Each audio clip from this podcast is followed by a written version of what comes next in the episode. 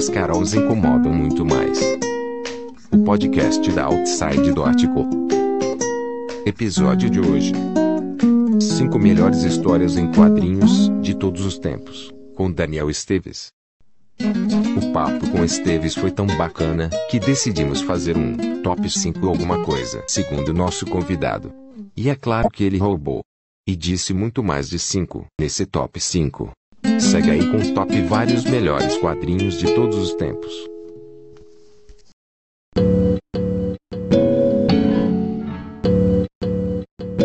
Hum, amiga, tá gravando? Verifica se tá gravando. O Craig tá aqui, ó. Recording. Craig tá ligado. Então tá bom. Tá sim, tá sim. Bom, e aí, amiguinha, continua. É, pra fechar, vai, top 5, a Caru. Eu não vou deixar a Caru fazer essa pergunta, porque eu já fiquei sabendo que você tentou barganhar com ela e não tem barganha, entendeu?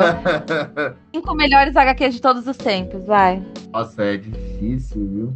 Tem uma dificuldade imensa para responder isso. É, Posso, mas eu, eu, vou, eu vou responder, calma. É porque, na verdade, eu tava anotando umas possibilidades aqui, e aí a gente começou a conversar e eu parei de anotar, entendeu? Ah, não. Então eu tô só vendo o que eu anotei aqui Uhum. antes de responder, porque isso, como eu só tenho cinco, né? Ela anotou 30, porque a Caru falou, não, tudo bem, a É. gente muda. é 12, top 12, não? Ah, tá bom. Eu tenho uma memória muito ruim. Então, o que acontece? Eu tô em casa, não tô no, no meu estúdio onde tem a biblioteca. que Tem alguns livros, mas não tem tanto. Aí o que, que eu fiz? Dei um gato aqui, né? Eu abri uma lista de, de, de roteiristas, quadrinistas, o que eu passo para os alunos, obras e tal. Eu ia selecionar e até diminuir para cinco, entendeu? Eu ia realmente diminuir para cinco. Mas eu selecionei e não fiz essa diminuição. Então, eu tô tentando fazer isso agora ao vivo Ao vivo gravado. ao vivo gravado aqui nosso. Tô tentando fazer isso nesse momento. Por exemplo, se eu não parasse para olhar, eu ia ignorar o Will Eisner, Criminoso. porque ele, o nome dele é com W, né? Então, ele tava lá pro final. Se fudeu, ninguém mandou, né, ter o nome com W. Eu vou, eu vou tentar, pensando em alguns quadrinhos, em cinco quadrinhos que foram importantes para mim em épocas diferentes. Sim. Muito bom. O primeiro deles seria Asterix, porque assim é um dos quadrinhos mais importantes da minha infância, assim. Eu, eu lembro assim de começar a ler os quadrinhos infantis e etc. E eu lembro de ter na biblioteca da escola, pegar um por um lá todos eles e levar para casa para ler e amar aquilo lá. E por mais que não seja uma coisa que eu colecionei na época, porque também era difícil de comprar Asterix, é diferente de, sei lá, Turma da Mônica, o gibi do Superman que você encontra na banca, você pede pra, pra sua mãe comprar, sua tia comprar, ou você come lanche na escola pra guardar o dinheiro pra comprar Uhum. quadrinhos, né? E não, é, não era fácil você achar, quando eu era moleque, achar um Asterix pra comprar, tá? Então, ele teve essa importância ali de ser uma coisa que eu pegava na biblioteca da escola pra ler, e, e sei lá, eu fiz faculdade de História. Talvez ele tenha até alguma conexão mais ali ancestral na minha vida, de, inclusive me fazer gostar de história. Uhum. Malditos gauleses. É, e assim, é um dos. Talvez um dos maiores roteiristas da história dos quadrinhos, né? O René Goscinny, René Goscinny, né? Não sei como fala o nome dele direito. Tanto que, assim, os primeiros álbuns que são escritos por ele são os melhores. Depois que ele morre, certo ponto lá, não sei qual, quantos álbuns ele tinha escrito de cabeça, uns 20 e pouco. Mas depois que ele morre, o, o Derzo continua fazendo numa qualidade até legal, mas não tem na mesma qualidade de roteiro, assim, tal. Apesar dele ser um, um quadrinista fabuloso, o Derzo, ele não dá conta de fazer o que o Goscinny fazia junto com ele. Então acho que Asterix é uma coisa que tem uma importância grande, assim, nessa primeira fase da minha vida. Aí, eu vou tentar dar uma viajada pelo mundo, né? Porque, ficando ainda na Europa, tem um quadrinho específico que, se eu não citar, eu acho que vai ser muito injusto com o roteirista, que é um dos meus roteiristas favoritos, Hum. que é o Carlo Berardi, autor do Ken Parker. Também autor do, do Júlia, As Aventuras lá de uma Criminóloga e vários outros quadrinhos. Né? Mas assim, o Ken Parker é a obra principal dele. Começou lá nos anos 70. As primeiras edições são muito boas, mas não é o auge do Ken Parker e tal. Eu, eu, eu gosto mais ainda quando já tá nos anos 80, e principalmente os, os livros que ele fez nos anos 90, até alguns que ele fez nos anos 2000. Dificilmente você encontra um quad- uma história ruim dele, pode ser que ne- nem todas sejam geniais, mas dificilmente você vai achar uma ruim. É, eu acho que a maior parte dos grandes roteiristas que eu gosto já escreveram merda. É. O Alan Moore já fez, já fez merda. Eu acho que o, o Berardi fez, no mínimo, boas histórias. Uhum.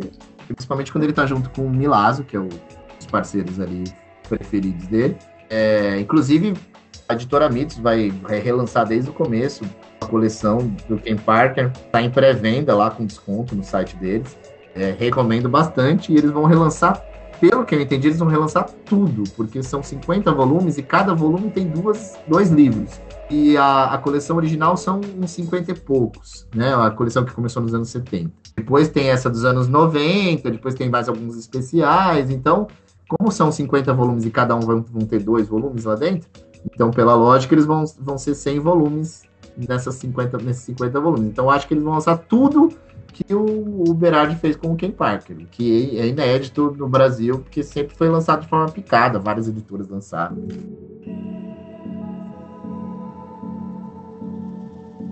Hum, então falamos franceses, italianos e agora vamos. Para o Japão. Pensando no Japão, um dos meus quadrinhos favoritos que saiu pela Conrad aqui no Brasil é o Gen Pés Descalços, que é um quadrinho sobre a bomba de Hiroshima.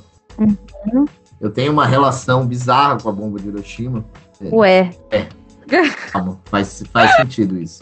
Tá. Quando eu tava, sei lá, lá pra quinta série, eu tive a minha primeira agenda que a escola deu. Escola estadual, assim, deu uma agenda. Uhum. Aí eu comecei a folhear a agenda, aí eu percebi que existia dia das coisas, sabe? Não só Natal, Ano Novo, essas coisas, mas tinha, sei lá, o dia, dia do trabalho, o dia do funcionário público, dia do desenhista, e na agenda tinha essas coisas, né? Aí eu achei interessante, eu fui ver o que, que tinha no meu dia, né? Falei, o que, que deve ter no meu dia? Eu cheguei lá em 6 de agosto, tava apenas escrito assim, bomba de Hiroshima. Que porra é essa, né? Eu perguntei pra professora, ah, professora, o que, que é bomba de Hiroshima? Aí eu lembro que deve ter sido uma resposta assim, muito deprimente e tal, né? Então, assim, eu nasci no dia da bomba de Hiroshima, não no mesmo ano, né? Obviamente, que foi em 45, mas eu nasci em 6 de agosto, que é o dia da bomba de Hiroshima. E esse é um quadrinho autobiográfico, né, do, do Keiji Nakazawa, assim, um quadrinho muito bacana, assim, muito bom, que tem uma história, assim, por trás dele que eu acho muito foda, porque ele virou. Ele, ele é um sobrevivente de Hiroshima, praticamente a família toda dele morreu lá. Ele, ele virou quadrinista, ele fazia uns quadrinhos mais de esporte, umas coisinhas assim. E quando a mãe dele morreu, tinha aquela coisa de, de ter os ossos, né, do, do falecido ali e tal, e ele não pôde ter os ossos da mãe dele lá porque tava todo cagado por causa da contaminação, né, tal. Uhum.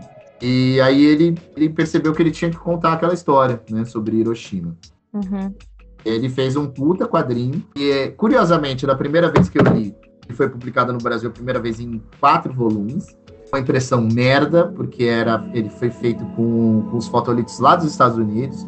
Eita. Não ficava tão bom. E aí depois a Conrad lançou uma coleção em 10 volumes. O desenho é muito mais bonito, mas é o mesmo. Só que assim, aí já são os fotolitos originais do Japão, os arquivos originais do Japão. Então eles estão com uma qualidade muito melhor. Sim. Quando eu vi que tinha essa coleção em 10 volumes, eu achei que tinham pego a, a coleção original e tinham tirado umas partes, tá ligado? Eu achava. Porque, porque o final do, do, do volume 4 original que eu li era muito um final de uma história mesmo.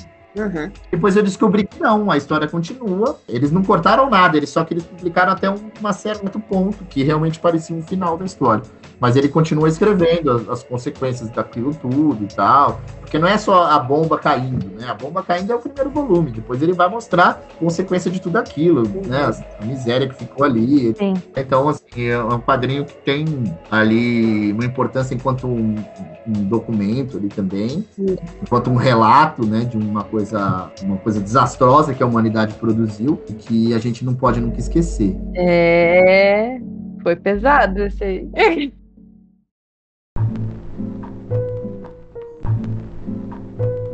Porra, foi três já, né? Só tem dois, é isso? Foram três. Só tem mais dois. Mas com sabedoria. Caralho, fodeu. Não dá, dá pra ter mais dois só. Não pode, só mais dois. Olha aí, você não falou que você precisa de foco, de metas. Tá mudando aqui. Cara, é impossível não, não- É impossível não falar de Will Eisner. É. É impossível não falar de de Peanuts. Oh. São duas coisas que para mim são geniais. Mas eu vou ter que não falar deles para poder falar de outras coisas. Porque... Você tá enganando a gente. Você falou eles e vai falar mais dois. Ah, não. É. Ah, não. Foi um tipo de golpe. Miga, segura meu pudo. um tipo de golpe aí pra eu poder falar de outros países. Tá bom, tá bom, vai. Ó, eu vou falar de um quadrinho. Ai, meu Deus, se eu falar de um quadrinho argentino, eu não vou falar, conseguir falar de um quadrinho brasileiro. E agora? Como é que vocês me fazem isso? É, choices. Joyces. Joyce. Daniel. Joyces. Então, como, como eu falei lá atrás, que se eu pudesse ler só quadrinho brasileiro ou só internacional, eu falei que eu leria só brasileiro, então eu não vou citar nenhum quadrinho brasileiro aqui, pronto. Como forma de protesto! É, porque eu vou ter que escolher. Então agora eu vou falar só dos internacionais. Ai, miguinha. O golpe tá aí, amiga. O golpe tá aí. É, você não quer ver. Como é que é? Você não quer ver. Né? Ai, quem quer. É isso aí. Isso aí, é isso aí, isso aí.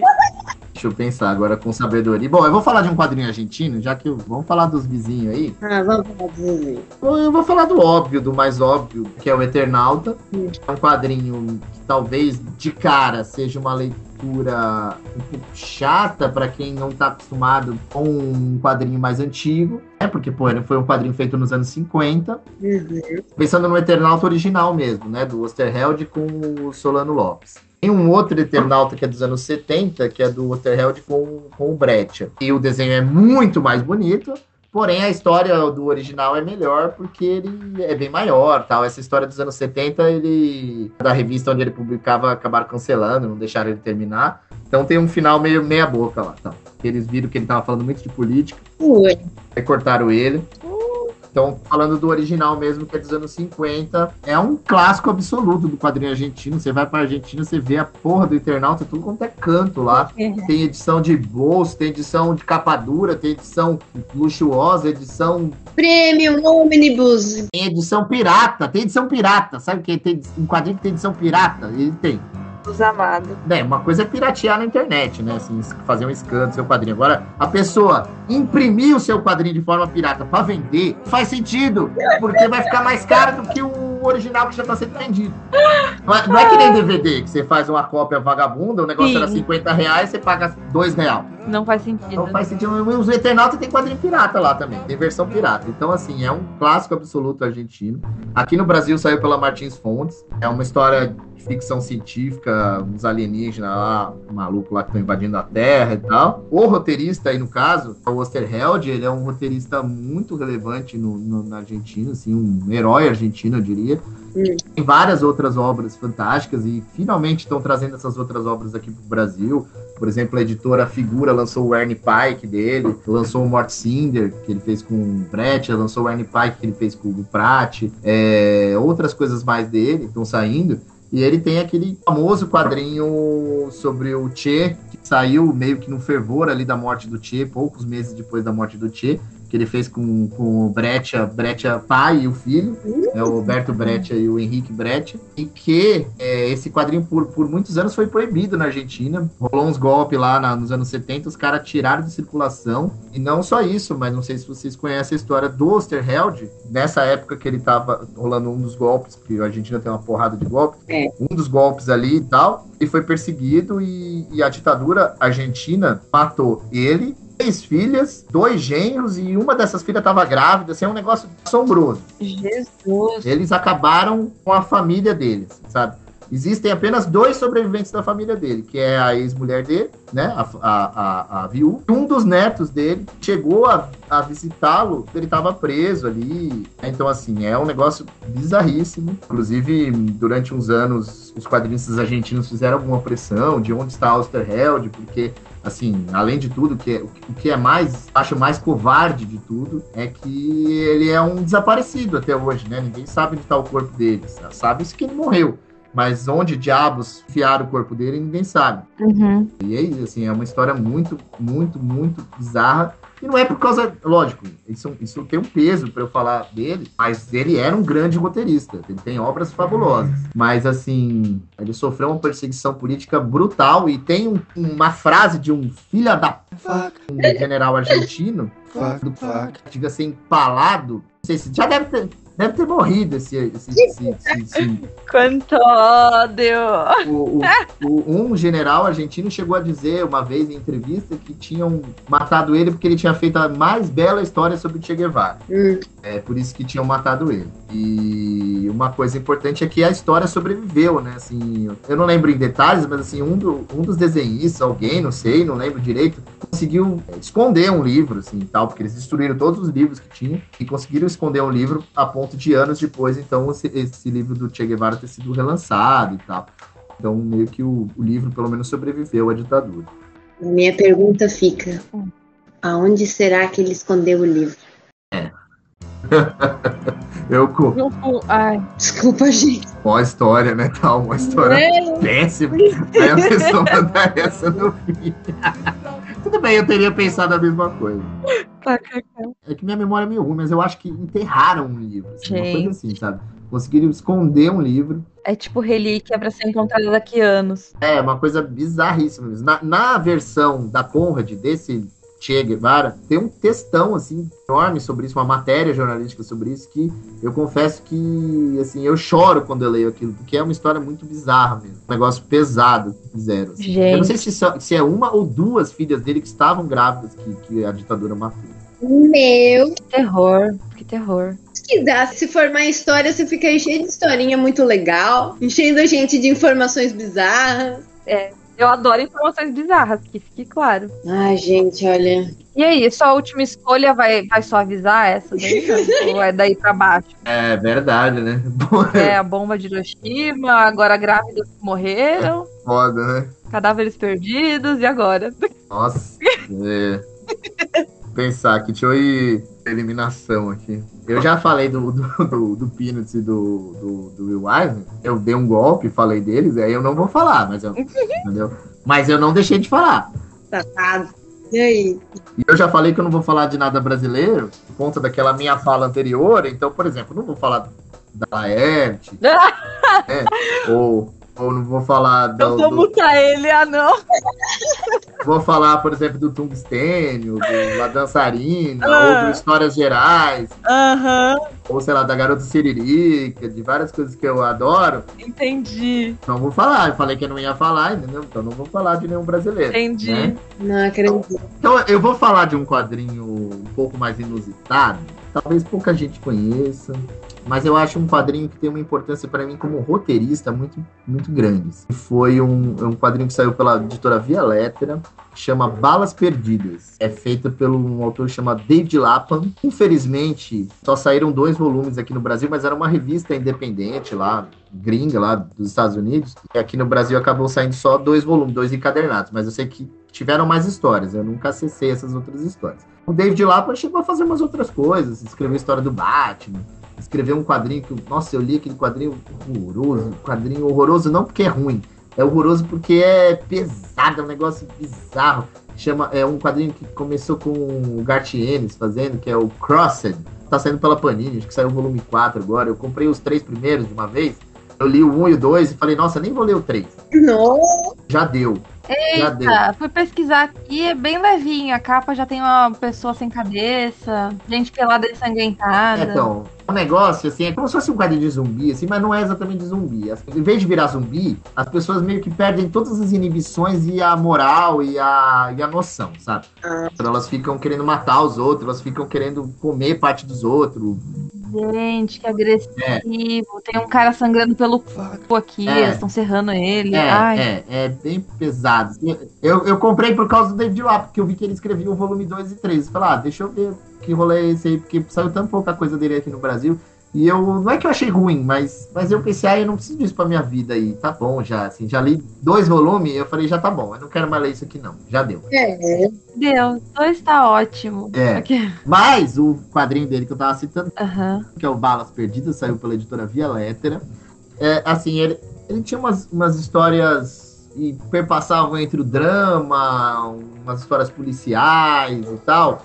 Talvez hoje, quando a gente olha para isso, não pareça um material assim tão diferente, porque hoje a gente já foi inundado por quadrinhos de tantos tipos e gêneros, estilos e etc. Talvez não soe assim tão diferente, mas quando eu li aquilo lá em, sei lá, 1999, teve um certo impacto, né? Assim como tinham outras obras do, da própria editora Via Letra, como o Boni, né, que foi a primeira editora a lançar o Boni. Ah, eu falei de outro quadrinho. Ah, você tá só burlando as regras, eu tô vendo, eu tô vendo. Como foi. Eles lançavam também lá o Fábio Moon Gabriel Bala no começo da carreira, também tinha ali uma influência legal, assim, no pessoal da minha geração e tal. Mas o Love and Rockets, que é outro quadrinho que eu amo, que a Via também lançou. Gilbert Hernandes, pra mim, é um dos grandes autores de quadrinhos da história e tal. Mas o Balas Perdidas me pegou, não no sentido de ser o melhor entre tudo isso, mas no sentido de eu ler aquilo e pensar, porra, eu queria ter escrito isso. Sério. Sabe assim, é, Hum. eu amo Calvin Haroldo. Ah, falei outra coisa. Mas assim, eu não acho que eu queria. Eu, eu queria ter escrito aquilo, né, Calvin Haroldo, porque é fabuloso, mas não é uma coisa que parece que teria vindo de mim, sabe? Hum. Então o Balas Perdidas é uma coisa que quando eu li, eu falei, nossa, eu queria ter feito esse negócio aqui. Então ele tem uma importância na minha história, até como roteirista, por conta disso. Ele tinha uma coisa de, às vezes, ter um protagonista que tinha, sei lá, sete histórias no, no encadernado. Você leu a primeira história, tinha um, tinha um garoto lá meio problemático, que era o protagonista da primeira história lá, um, Uhum. ele tava meio aprendiz de assassino lá e fazia um monte de merda na história e tal. Aí ele tinha uns problemas com as mulheres ali e tal, não sei o quê. Todos têm. Aí daqui a pouco você tá lendo uma outra história, sei lá, a quinta, sexta história, aí você vê um garotinho. E você fala, porra, é aquele aprendiz de gangster lá, tal, ó, ele tá garotinho aqui. Aí você vê toda a história dele ali, tal, as coisas que acontecem quando ele é criança, um monte de merda na vida dele. Então, assim, tem um, um lado ali de pequenos dramas, apesar de ter um universo de máfia, coisas assim, mas ele tem pequenos dramas e, e desenvolvimentos de personagem que me encantou quando eu li. E assim, eu falei, pô, eu quero fazer algo desse tipo. Eu acho que deve ser difícil de achar isso hoje em dia, né? Porque saiu lá nos anos. começo dos anos 2000, saiu pela editora Via Letra. E eu sempre apelo para, sei lá, quem sabe alguma editora lançar isso, né? Até o fim, lançar os outros volumes e tal. É um quadrinho meio dos anos 90 ali, né? Num- Numa época de ebulição nos Estados Unidos, em que você pega o próprio Boni, que eu tinha citado, tava ali um quadrinho independente fazendo sucesso, o Estranhos no Paraíso, outras coisas ali independentes norte-americanas fazendo sucesso, e o Balas Perdidas está meio nesse contexto, assim, dessas outras coisas, né? Dessas outras produções. Poxa, esse foi o melhor final. Depois de você roubar. Depois de roubar muito, Agora eu posso falar os outros todos que eu tinha botado aqui numa lista breve. jamais, jamais, não permitirei. Chega, chega, chega. Para de gravar, amiguinha. Para, vai. Vou Vamos mutar ele. Mas eu consegui fazer uma viagem pelo mundo aí. Tem Japão, tem Estados Unidos, tem França, Itália e Argentina. Parabéns. Mas não tem Laerte, não tem. Não teve o. Olha ele, olha ele, olha ele, O amiguinho. Fan Home, que eu pensei em citar, por exemplo, não tá aí. A Alison Bechdel, que eu nunca sei falar o nome dela direito. Não tem o do Inferno, do Alan Moore e do Ed Campbell, que eu pensei em falar. Gigante, que custa o quê? 200 reais? Ou dois rins. É, não, Dois rins. É, Segundo a história, acho que dá pra vender dois rins, é. Mas vale a pena, viu? É muito bom. Não tem o Mouse, do, do Art Spiegelman. É, Não teve o Porto Maltese, do Pratt. Não teve o Palestina, do Joey Sacco. E aí, amiga, a gente vai deixar isso acontecer? Que absurdo.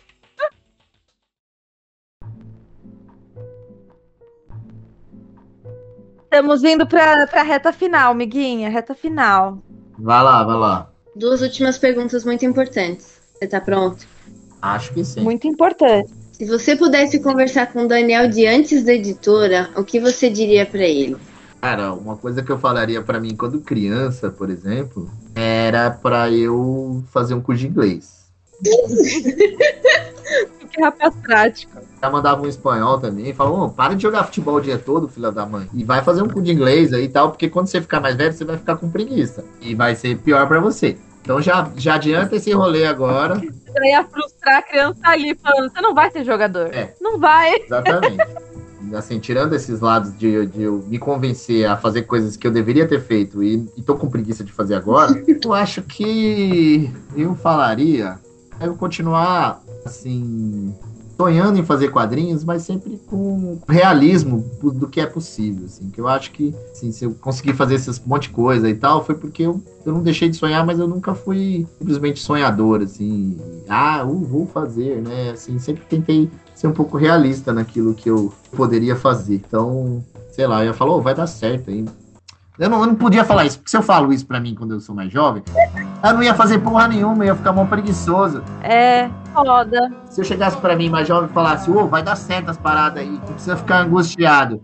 Aí você fala, ah, fechou. Da hora, vai dar certo, não precisa nem me esforçar, então foda-se. Aí você ia comer nesse cal cereal o dia inteiro e se fundir com o sofá. É, então. Tô falando, minha. O Daniel é o primeiro que reconhece a sua criança interior e sabe o que ela falaria de volta. Aí o último, última perguntinha. Um conselho para quem quer entrar no universo dos quadrinhos, fazer quadrinhos. Assim, por um lado, eu acho importante as pessoas terem uma leitura hum. é, concreta do que está acontecendo, né? Assim, para não se frustrarem. Porque eu acho que o que acontece, às vezes, lógico, além do fato de que o Brasil não nos dá condição, no geral, assim, e algumas pessoas que têm um pouco mais de condição de vida, às vezes conseguem se aventurar fazendo quadrinhos, e outras pessoas que de repente com 16 anos já estão tendo que trabalhar para ajudar a pagar as contas da casa porque tá, senão vai cortar a luz essa pessoa vai ter mais problemas para conseguir fazer quadrinhos, né? infelizmente. E é uma realidade muito dura do Brasil e que a gente tem que continuar lutando para melhorar isso, né? Mas assim, por um lado, eu acho que pessoas elas têm que sonhar, mas é isso, assim, sabe? Ter essa, essa leitura do que está acontecendo. Ninguém vai revolucionar as coisas, assim, tão simplesmente. Para de achar que você vai fazer diferente de todo mundo e só você pensou em fazer isso. Cara, outras pessoas já pensaram e outras pessoas com tanto talento quanto você, ou às vezes até mais. Então, não, não acho que você é genial, que vai fazer um negócio que ninguém fez antes. É porque se ninguém fez, talvez é porque seja mesmo difícil de fazer né? É, não difícil de realizar do ponto de vista artístico, mas às vezes difícil de realizar do ponto de vista de condições materiais para isso ser realizado no Brasil. Uhum. É, então acho importante as pessoas terem essa leitura, sabe? De, de para não se decepcionar. Muita gente se decepciona fazendo quadrinhos, às vezes, porque tem uma visão de que vai revolucionar tudo, vai fazer um negócio assim, assado, não sei o que, vai fazer um GB mensal, uhum. fica se espelhando em coisas gringas e não entende a realidade brasileira. É... Agora, por outro lado, se eu falar, se eu, se eu der esse conselho, pode ser que eu esteja limitando realmente uma pessoa genial de revolucionar o mercado de quadrinhos, porque pode ser que tenha um gênio aí perdido que vai de fato revolucionar o mercado dos quadrinhos, é. ou alguém super, apesar dessa palavra ser uma bosta, mas assim, alguém super empreendedor que vai conseguir de fato fazer coisas muito diferentes, né? E talvez esse meu conselho atrapalhe essa pessoa de fazer. é... Tá dividido. É. Agora, para quem, especificamente para quem é roteirista, né, um conselho que eu sempre dou é sair da casinha, né? Vai ter que conhecer desenhista, vai ter que publicar história, vai ter que dar um jeito de achar parceiro, fazer coisa. Ó, vocês aí. Outro, outro, dia vocês não tinham nada publicado. Hoje, um monte de gente já tá conhecendo o trampo de vocês, vocês foram lá. Acharam um desenhista, socaram ele. Socaram, socaram ele, ele, colocaram ele em cárcere privado. Acorrentaram no porão. Alimentaram com bolachas. Sequestraram o cachorro dele, o gato dele, o passarinho Sim, dele, com não certeza. sei. Os animais, com certeza obrigaram ele a desenhar a história de vocês aí. Aí agora o pessoal reconhece tanto ele quanto vocês. Exatamente. Então, assim, produzam, né? Assim, tem que produzir de algum jeito, tem que fazer. Se tá certo, se tá errado, foda-se, faz. Pode ser que alguém ache que tá ruim, mas outras pessoas curtam. E pode ser que alguma sumidade dos quadrinhos brasileiros, de repente, te deem um retorno negativo para aquilo que você fez. Mas, sei lá, às vezes essa sumidade dos quadrinhos brasileiros estava num dia ruim sabe? Um telemarketing muito chato ligou para ele bem no dia que ele foi te dar um feedback do seu quadrinho e ele te deu um feedback negativo e de repente não é isso que tem que te desanimar. Vai, faz e de repente outra pessoa vai gostar e, e o próximo pode ficar melhor. Uhum. Tem que fazer, tem que produzir de algum jeito e mandar bem. Isso aí.